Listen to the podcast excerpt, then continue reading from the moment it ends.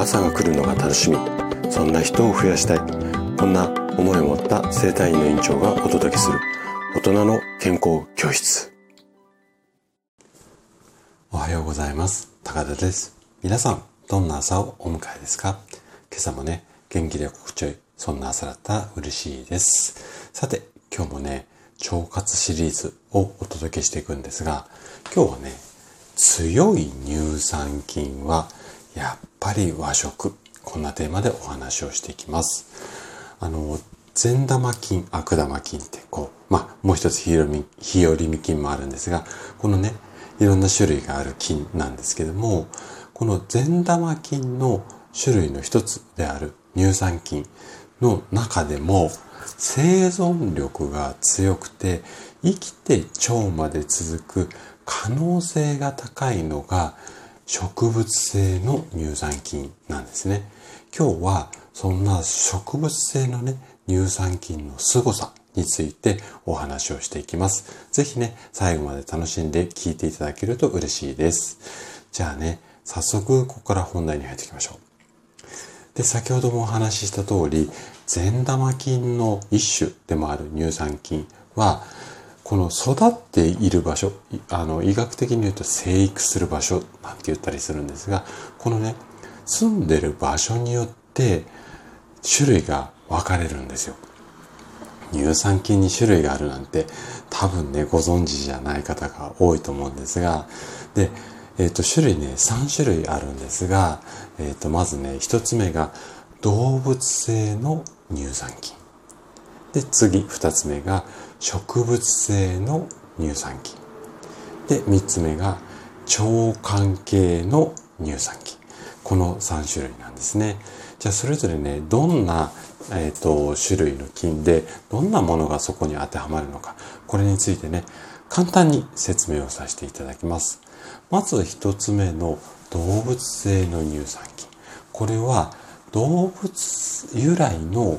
発酵食品に多く存在する菌で、具体的にはね、例えばヨーグルトだったりとかチーズ、これが動物性の乳酸菌にあたりますね。で、もう一つ、2番目の種類として植物性の乳酸菌です。これはね、野菜だとか穀物の発酵食品、ここに生育をして、具体的にはね、例えばお漬物だったりとか、あとはお味噌なんかも、ここの植物性の乳酸菌に含まれます。で、最後、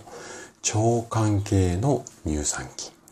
これはね、人や動物の腸にそもそも住んでいる乳酸菌なんですね。で、今紹介した3つの種類の乳酸菌の中で最も生存力、要は生きる力が強いのが植物性の乳酸菌なんですね。で、特徴とすると酸だとかアルカリ、ここに強くて温度変化なんかにも強いので生きたまま腸に届きやすい。こんな特徴があります。あとそれだけではなくて、例えば低脂肪とか低カロリーで食物繊維も取れるので、腸にとってもね、一番嬉しい乳酸菌がこの植物性な、植物性の乳酸菌なんですね。で、先ほど紹介した通り、植物性のこう発酵食品がこの植物性の乳酸菌なんですが、えー、お漬物だったりとか納豆なんかがあります。で、お漬物には植物性の乳酸菌っていうのがすごくね、たくさん含まれているんですが、食べる前にね、しっかり洗ってしまうと、菌も洗い流されてしまいます。なので、まあ、全然洗わないっていうのはなかなか難しいと思うんですが、なるべくね、洗わずにお漬物食べるようにするといいと思います。あとね、納豆。これはね、納豆菌を含む大豆の発酵食品の一つなんです。で、胃での作用、要は消化吸収のこう、なんていうのかな、消化しすぎちゃうっていうか、まあそういったね、悪い影響を受けにくいのが特徴で、善玉菌の餌になるのもそうなんですが、それ以外にも納豆の中には、例えばビタミン B 群であったりとか、あとはビタミン E、あとね、大豆イソフラボン、あと納豆キナーゼなんて血液サラサラにする成分なんですが、こういった成分もあの含んでいるので、あとね、食物繊維も豊富なんですよ。なので、納豆はね、結構栄養がギュッと詰まった、まあ、日本人向け、まあ、好き嫌いがちょっとあるんであれなんですけども、日本独特の、まあ、なんていうのかな、健康食だと思います。で、今の人の食事っていうのは、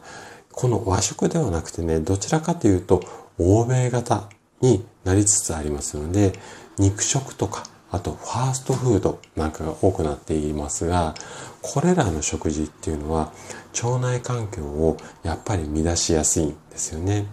なので、腸のことを考えるとね、やっぱり和食が健康食と言えるのです。ただし、和食は塩分も多いので、このね、塩分量に注意しながら、かつ植物性の発酵食品を取るように意識していただけるといいかなというふうに思います。はい。ということで、今日も最後まで聞いていただきありがとうございました。番組の感想などでお気軽にコメントいただけると嬉しいです。それでは明日の朝7時にまたお会いしましょう。今日も素敵な一日をお過ごしください。